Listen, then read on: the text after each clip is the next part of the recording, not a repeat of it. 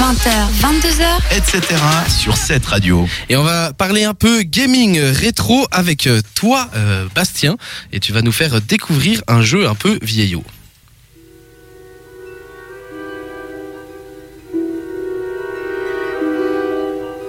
Dans le monde du jeu vidéo, il y a deux types de jeux vidéo.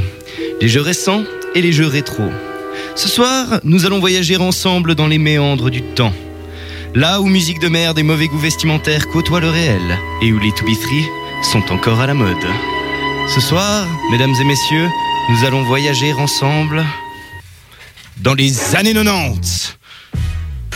Et oui, car ce soir, je vais vous présenter ce que les années 90 ont fait de meilleur en matière de jeux vidéo. Et non, je ne parle pas des Tamagotchi qui sont depuis bien longtemps morts dans leurs excréments suite à la négligence de leurs propriétaires, mais je vais vous parler de Oddworld l'Odyssée d'Abe. Mais que s'est-il qui se passe-t-il dans Oddworld l'Odyssée d'Abe Eh bien, il s'agit d'un jeu de plateforme en 2D sorti sur PC et PS1 en 1997, développé par Oddworld Inhabitants et édité par GT Interactive, dont voici un bref résumé.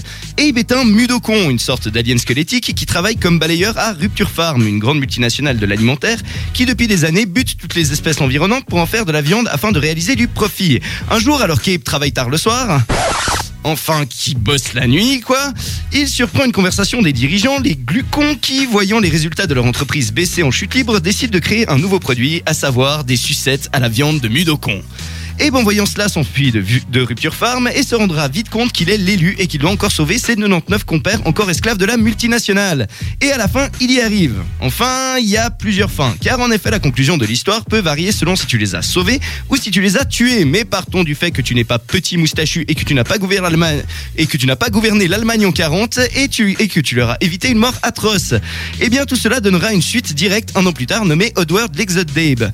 Mais alors, pourquoi vous parlez de ce jeu? Car même s'il s'agit d'un jeu de plateforme, style dans lequel on a uniquement le choix de se déplacer à gauche ou à droite et de sauter, ce jeu se montre bien plus riche, premièrement par l'usage du premier et de l'arrière-plan de l'écran, et deuxièmement par son jeu d'ombre et de lumière, offrant ainsi des phases d'infiltration.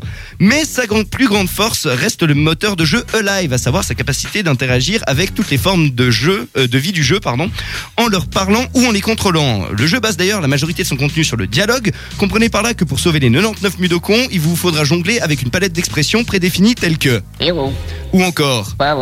Ou encore. Mais c'est 1 plus 1 égale 1, ou peut-être que 1 plus 1 égale 11. attention.